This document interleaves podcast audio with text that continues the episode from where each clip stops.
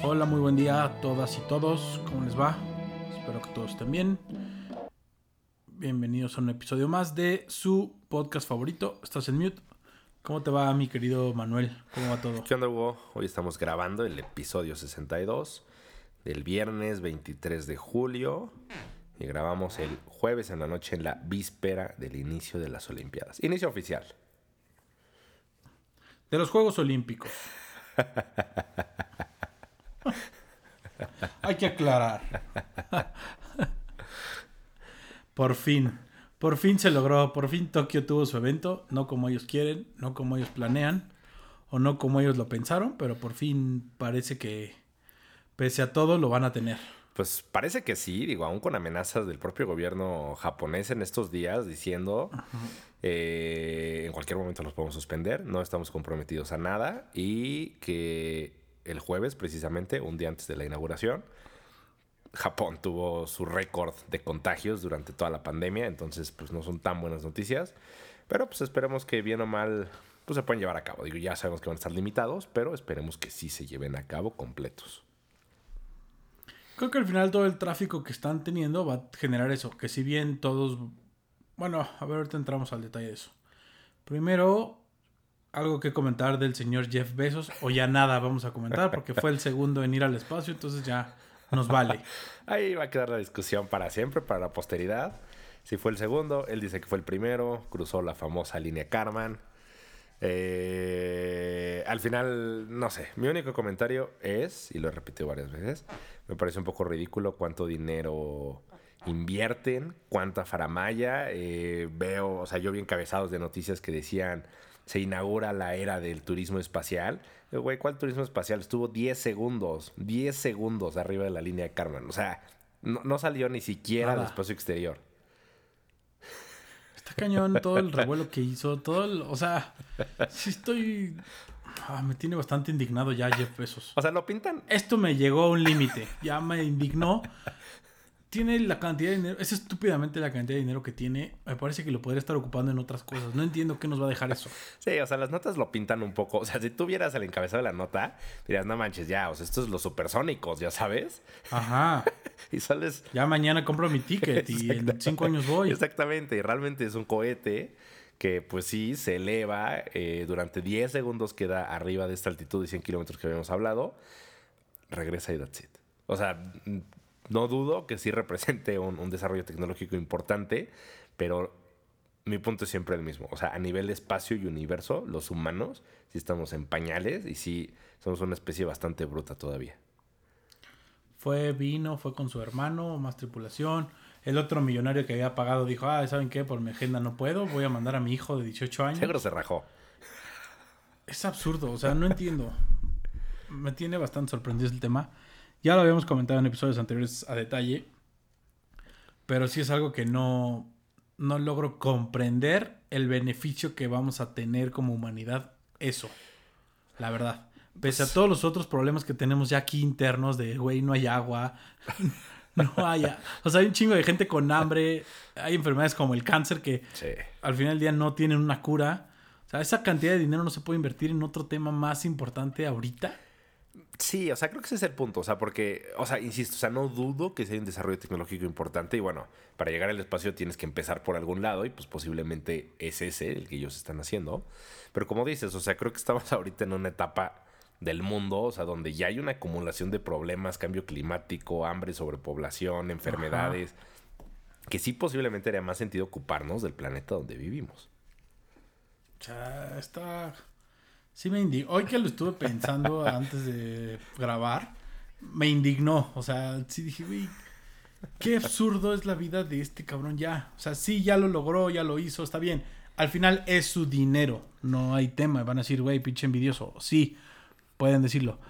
Pero creo que podría estar mejor invertido si es eso para la humanidad. O sea, creo que se vería mejor o tendría mayor apoyo de la humanidad si se dedicara a decir otra cosa. Igual y lo hace, igual la Fundación Amazon invierte en mil y un cosas. No lo sabemos porque esas cosas luego no se cacarean, pero pues sí me parece absurdo. La verdad, absurdo. Pues sí, habrá que ver qué pasa mientras, como dijimos, ahí va la carrera espacial de los millonarios. A ver quién llega más lejos en eso. Y sí, como lo habíamos adelantado, cuando ustedes estén escuchando esto, ya se habrán inaugurado oficialmente los Juegos Olímpicos. Tokio 2020, sí, así como lo oye, 2020, porque decidieron no cambiarle el nombre.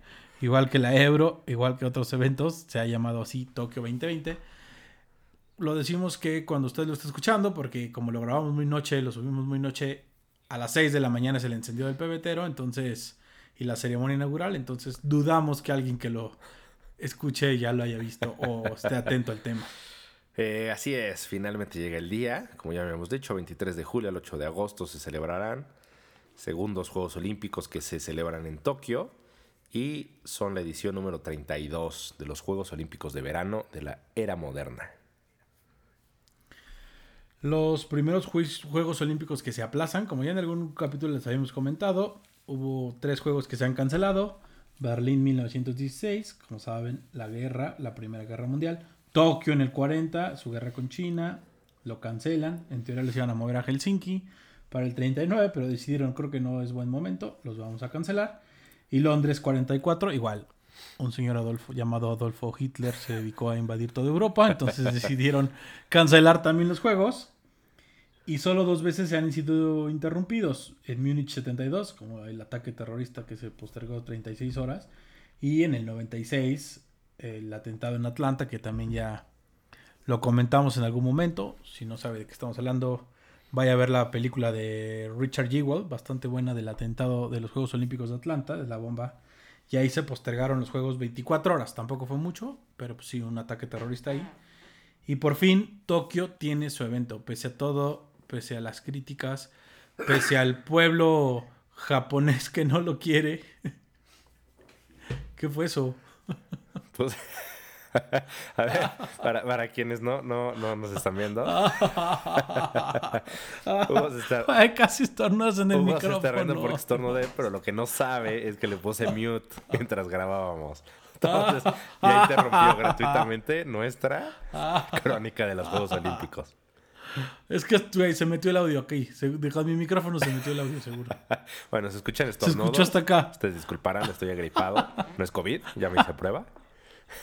Se escuchó cabrón aquí. Es simplemente gripa. Pero bueno, por fin tienen sus juegos. Hemos estado viendo las complejidades que han tenido para ingresar al país del oriente, a la ciudad, porque sí, bastantes medidas, bastantes medidas previas. Y algo que me ha llamado la atención en su prueba COVID, a saliva, a escupitajo puro. sí, exacto. O sea, como que, como que tienes que agarrar, ya sabes, este vuelo. Y sí, escupitajo. Ajá. Tienen que llenar un tubito. Cada prueba de COVID es un tubito que tienen que llenar y así se las hacen. Sí. Sí, sí. O sea, muchísimas pruebas. Tú ya lo habías adelantado un poco de... Llegas a una prueba, te encierras, a los tres días otra prueba, sigues encerrado, otra prueba a los tres días, luego cada no sé cuánto diferentes periodistas. Yo vi uno en especial de, creo que era el Times, que, o sea, documenta en, sus stories en Instagram todo el proceso desde que llega al aeropuerto. Muy amigablemente hay pósters de Mario Bros por todos lados. Y te dicen, eche su primer escupitajo, señor. Que eso de la prueba ya lo entendí, porque Gaby López, la golfista mexicana que va a ser la banderada, llegó, según sus historias de Instagram, antier. Llegó ayer, güey. Ayer o antier. No estuvo los tres días previos, ¿eh? Y la ceremonia ya es para ellos en unas cuantas horas, en seis horas, siete horas de lo que estamos grabando. O sea, no entendí eso, cómo le hizo. Si alguien nos está escuchando, el comité organizador de Japón, tome nota de que Es que así hubo es que así hubo varios deportistas por lo que estuve viendo en Instagram.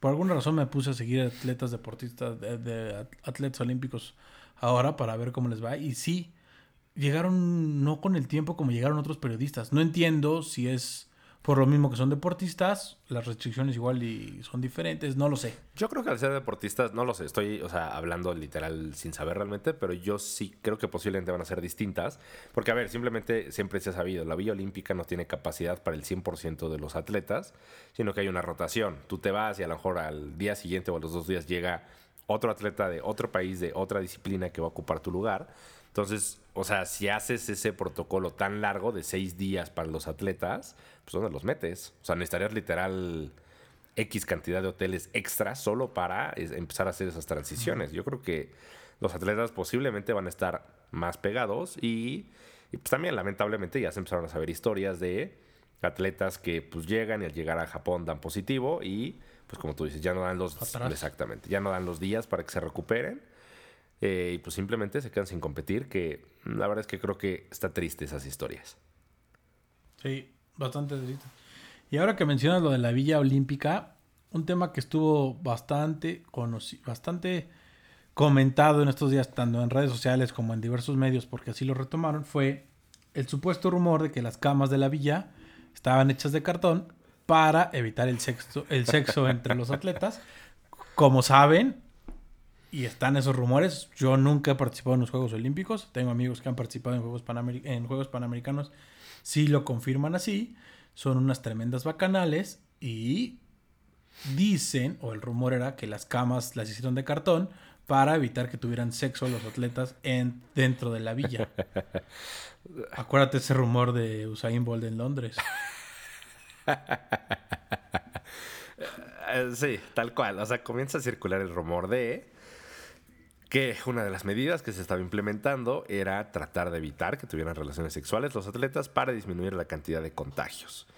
Y básicamente lo que se decía que estaban haciendo es que era una cama reducida en tamaño, que iba a ser muy complicado que dos personas cupieran en esa cama, que estaban fabricadas de cartón y productos reciclados y que máximo aguantaban 200 kilos y no iban a resistir movimientos bruscos.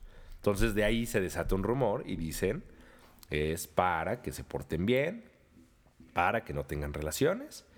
Eh, pero pues finalmente en estos días sale el propio comité y dice es falso fake news, cama, esos diseños de cama ya estaban hechos desde antes. Ya Japón entre sus ideas de, y eh, para ahorrar los había hecho de cartón, no crean que es otra cosa. Si bien sí tiene tintes ecológicos, mi lectura es, lo hicieron 100% para ahorrar, porque es, pones cartón que eventualmente vas a ocupar para otra cosa, le pones un colchón y listo. Con eso la es. Y es eso, o sea, ya estaban planeados desde antes del COVID, los juegos ya venían desde antes del COVID, no es como que, ah, hicieron camas especiales, ya las villas estaban hechas, como saben, son villas que eventualmente se van a vender como condominios, entonces ya es una estructura, una planeación, entonces ese rumor, si usted lo quiere incluir en sus conversaciones, sépase que es falso. Sí, exactamente. O sea, al final, digo, una de las grandes banderas que, que tuvo Tokio desde que le otorgaron los Juegos Olímpicos es que iban a ser unos Juegos Olímpicos sustentables.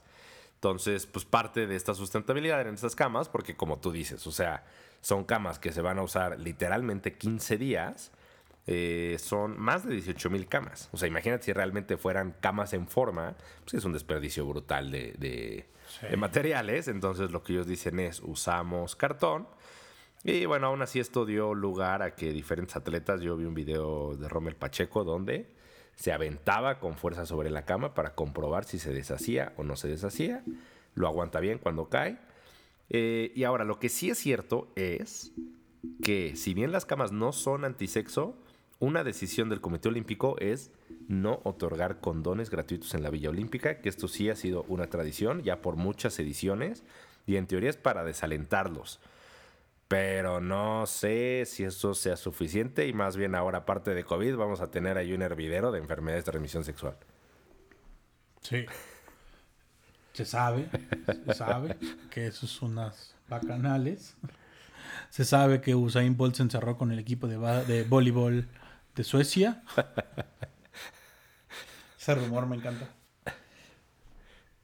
¿Crees que haya sido cierto? Usain Bolt contrató el equipo de béisbol de voleibol? Pues, pues, no sé. O sea, la verdad es que Usain Bolt fue leyenda ya por lo que hizo en el atletismo. No sé si este es algo más de su trayectoria legendaria. Eh, pero sí, o sea, también creo que, o sea, están subestimando a los atletas, la verdad. O sea, digo, ya como adultos, o sea, exactamente. O sea, incluso si las camas fueran antisexo, o sea, no creo que por el hecho de no una cama, o sea, seamos honestos, la gente tiende a ser creativa en ese tipo de situaciones y no creo que digan, uy, no hay cama, no, pues lo siento. ya sabes, igual con... El que se puede, se puede. Exactamente, o sea, una vez que quieran van a encontrar la forma. Sí. Pues a ver, la villa ya está, los atletas ya están llegando, como dices, algunos van para atrás, no pasan las pruebas COVID. Por lo pronto, ese rumor es falso. Otro tema que traemos y que también me llamó bastante la atención son aquellos países que nunca han ganado una medalla olímpica. En Japón van a participar más de 200, más, no más, 205. 205 países o va a tener representación 205 países, de los cuales hay 71 países que nunca han ganado una medalla. Sí. Está, digo, también hay países, no sé si quieras como mencionar algunos, la verdad es que los de Europa sí me parece...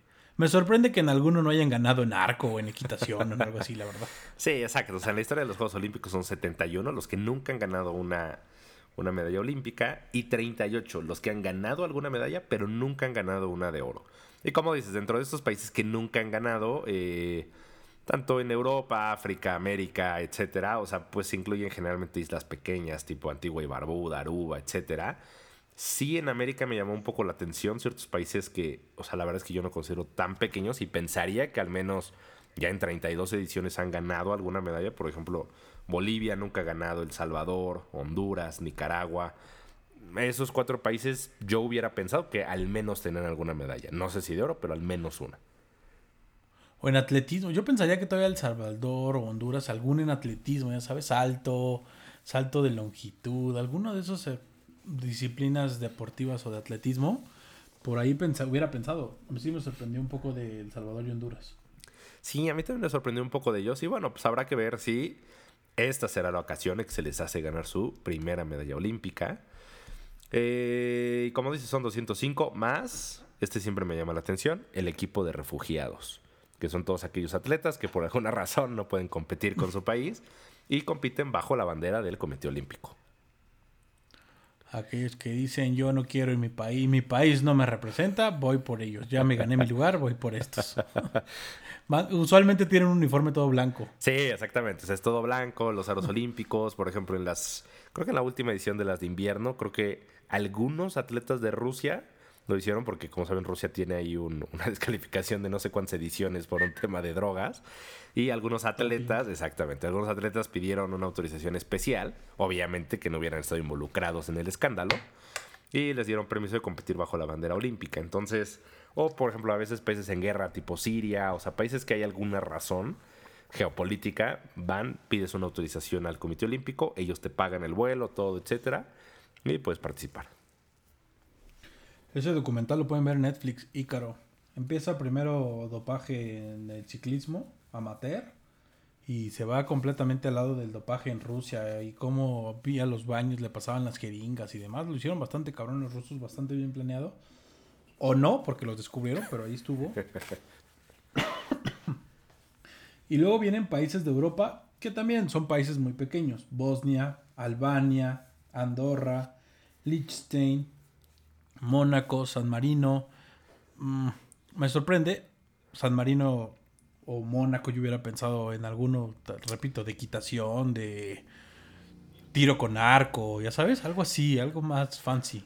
Sí, es que exacto, o sea, son países micro. Eh, Mónaco, o sea, Mónaco, la verdad es que fuera de la Fórmula 1 y los casinos, nadie la ubica para nada. Eh, simplemente en las Olimpiadas de invierno, creo que incluso el príncipe de Mónaco competía ahí empujando el, el, el trineo y lo iba manejando y se volteó, o sea, Pero Vela, por ejemplo, ¿no podrían tener en Vela? Seguro en Vela sí, ¿no? O sea, son equipos como para eso.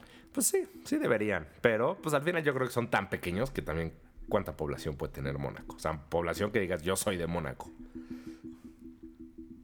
Eso sí, tienes un punto muy válido.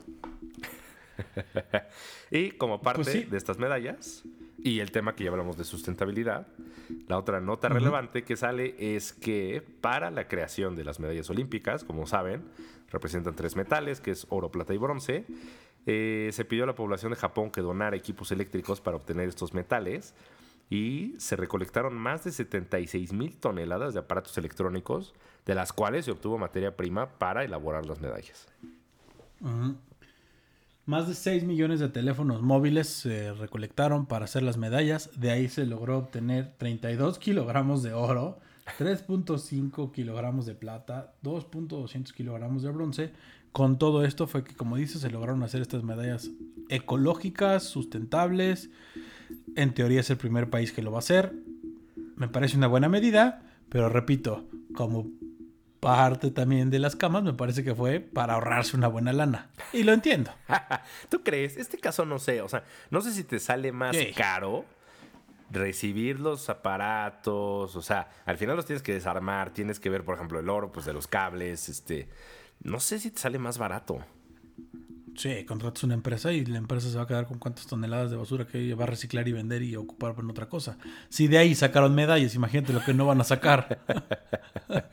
Otros, tel- o sea, van a ocuparlo para hacer más celulares, güey. Que bueno, últimamente no está mal, o sea, a lo mejor sirve para concientizar No, al bien. resto y que digan, oye, ve cuánto oro encontré y el día de mañana vas a ver a la gente aquí en, ¿cómo se llama? En el borde de Xochiaca buscando aparatos electrónicos para sacar oro, güey. Sí, está acá. ¿Sabes? En el bordo. O sea, al final son Sí. aparatos que todo mundo tiramos. O sea, si hoy quieres tirar un celular, ¿qué haces con él? La verdad es que nadie sabe qué hacer con su celular. O sea, Lo guardas. O lo guardas en el cajón hasta que se hace viejo, viejo, viejo. hasta que se le sale el ácido y te das cuenta que él hizo un hoyo ahí a tu libro que tenías abajo. ¿Nunca te ha pasado con las pilas? Ah, sí. Abres un, un aparato y ya tiene las pilas todas chorreadas. La verdad es que sí, es buena idea. Apoyamos la sustentabilidad. Repito, mi teoría es que se ahorraron una buena lana, pero las medallas así están. Si usted es deportista y nos está escuchando, sépase que eso tiene una medalla ecológica. Bastante ecológica.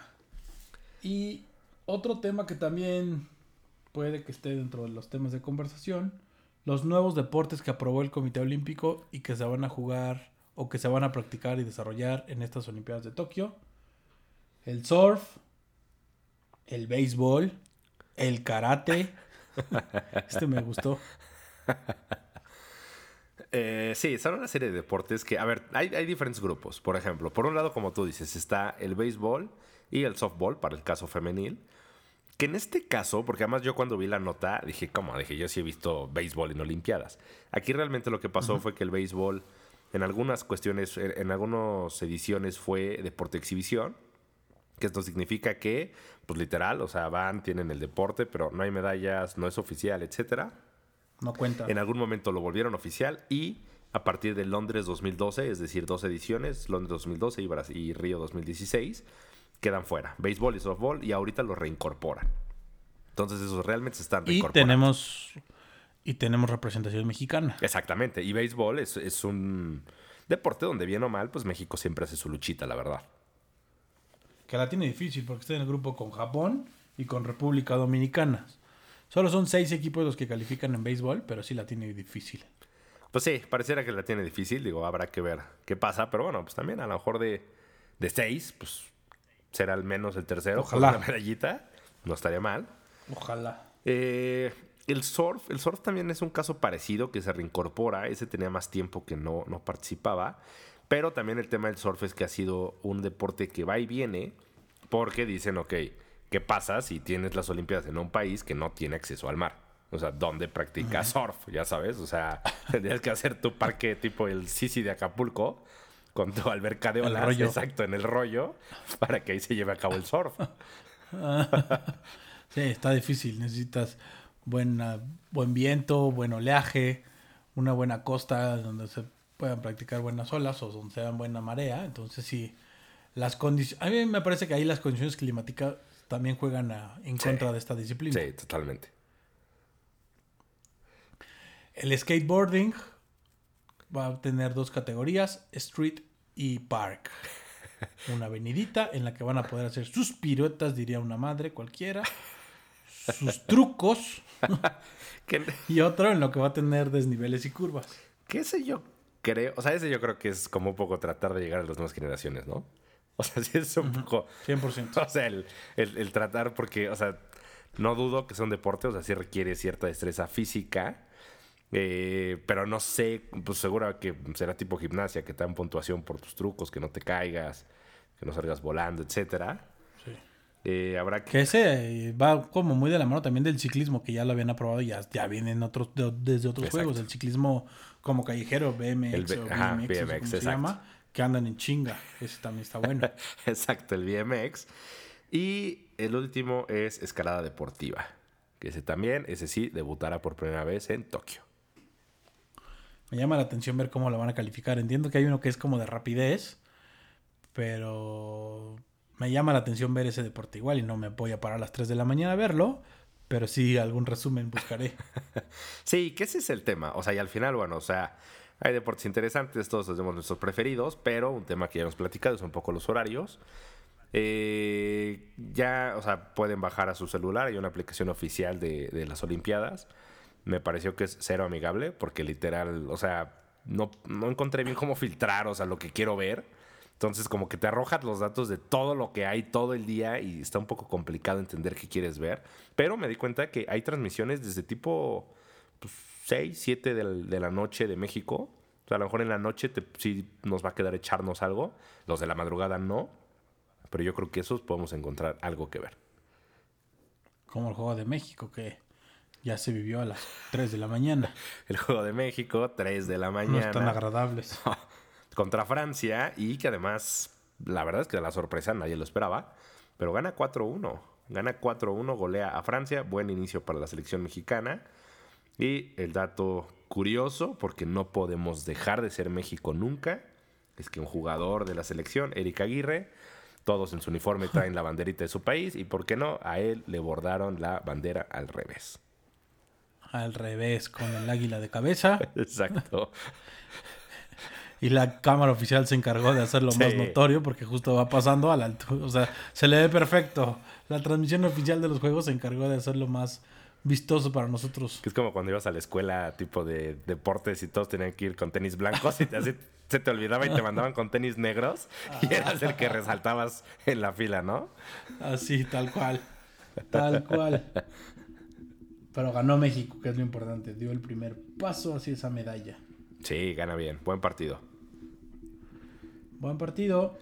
Y dos temas igual adicionales que se dieron a conocer el fin de semana.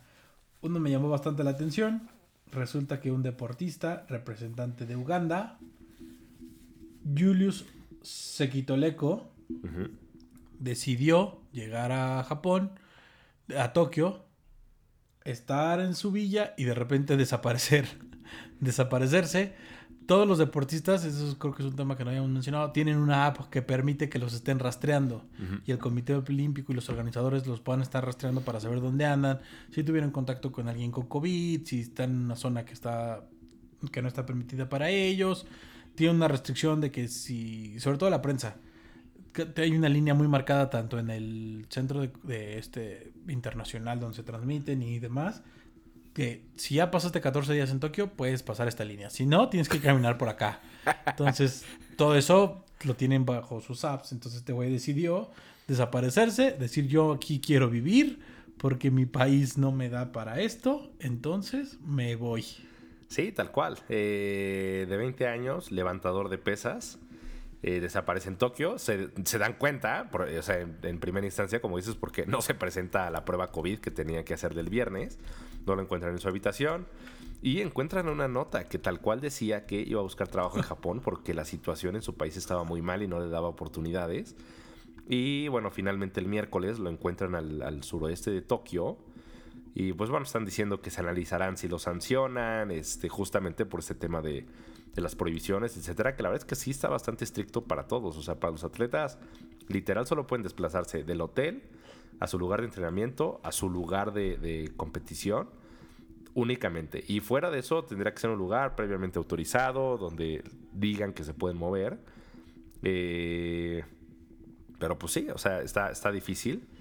Y eh, ya, o sea, respecto a este atleta, no sé exactamente cuál era su plan. O sea, no sé qué tan fácil sea para él pasar desapercibido en Japón, entre puro japonés. Oye, óyeme, comentarios racistas aquí no. No racista, o sea, pero, o sea, la verdad es que sí lo pensé y dije, bueno, o sea, si dices, oigan, estamos buscando una persona con estas características. Una gorrita, güey.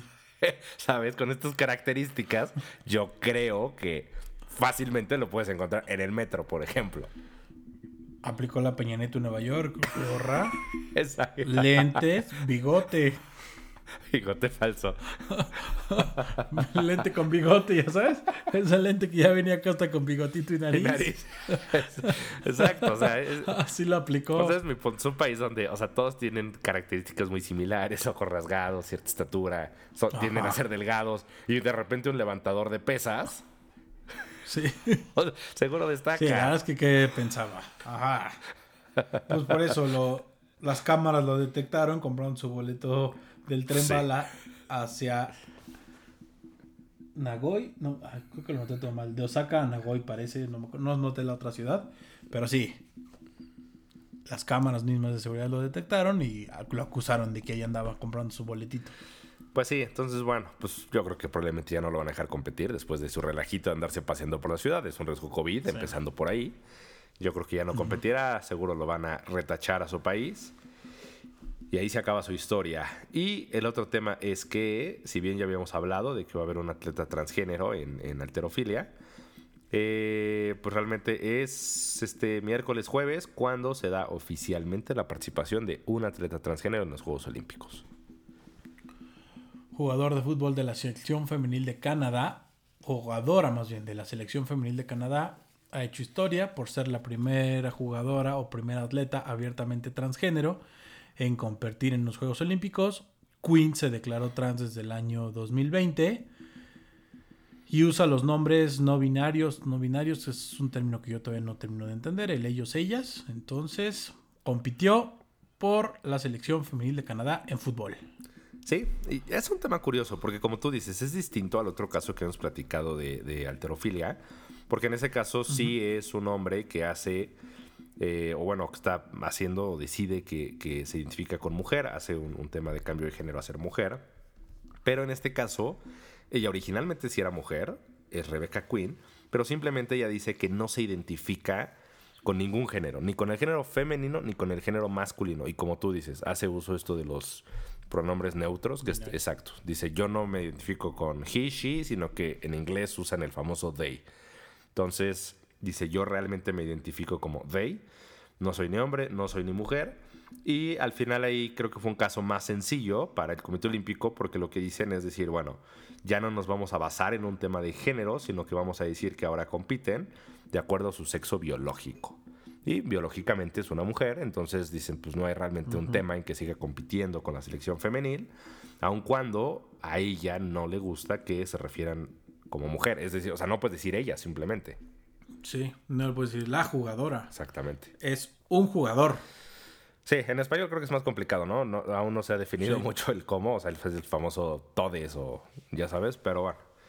Eh, entonces sí, digo, el, el tema, el tema, el tema relevante es ese que ella pasa a la historia como la primera atleta transgénero en unos Juegos Olímpicos. Sí. A ver. A ver cuántos más. A ver a futuro qué pasa con esto. La verdad es que es un tema que poco a poco y mientras haya esta apertura y esta libertad de que cada quien pueda hacer lo que sienta que es lo mejor para cada uno, va a meter en problemas a los a los organizadores de estos eventos. Puede ser, puede que no. Al final es problema de ellos, no es nuestro problema. Y que se respeten los derechos de todos. No tengo más comentarios al respecto.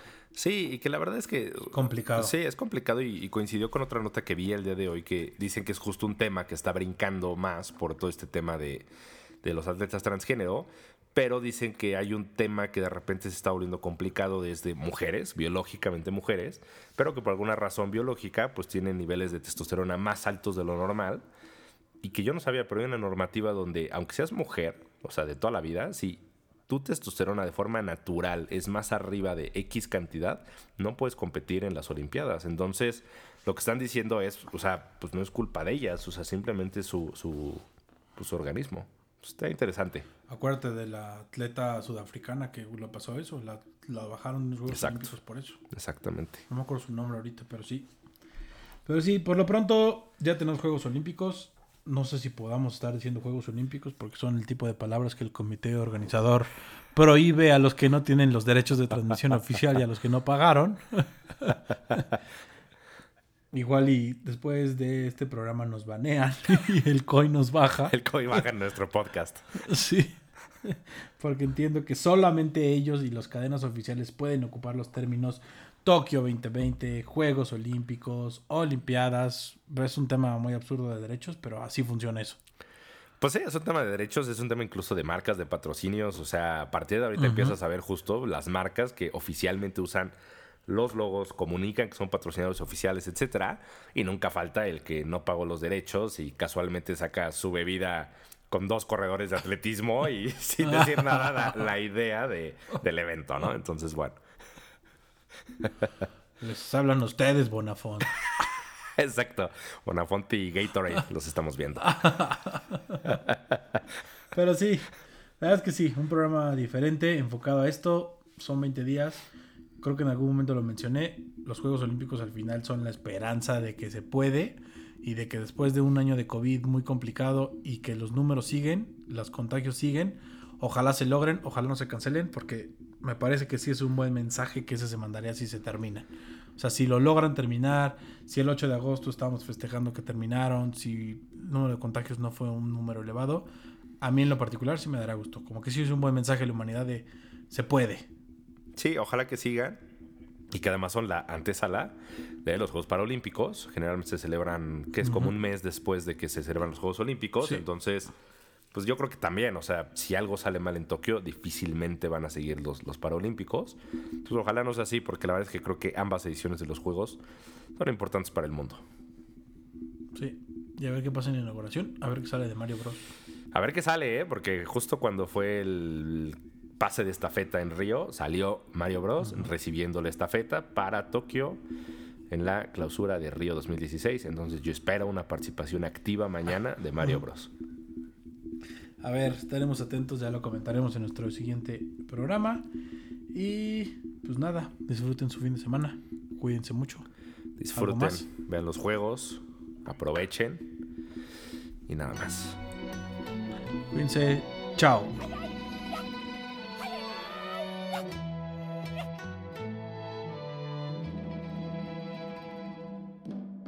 ¿Qué pensarán de nosotros en Japón?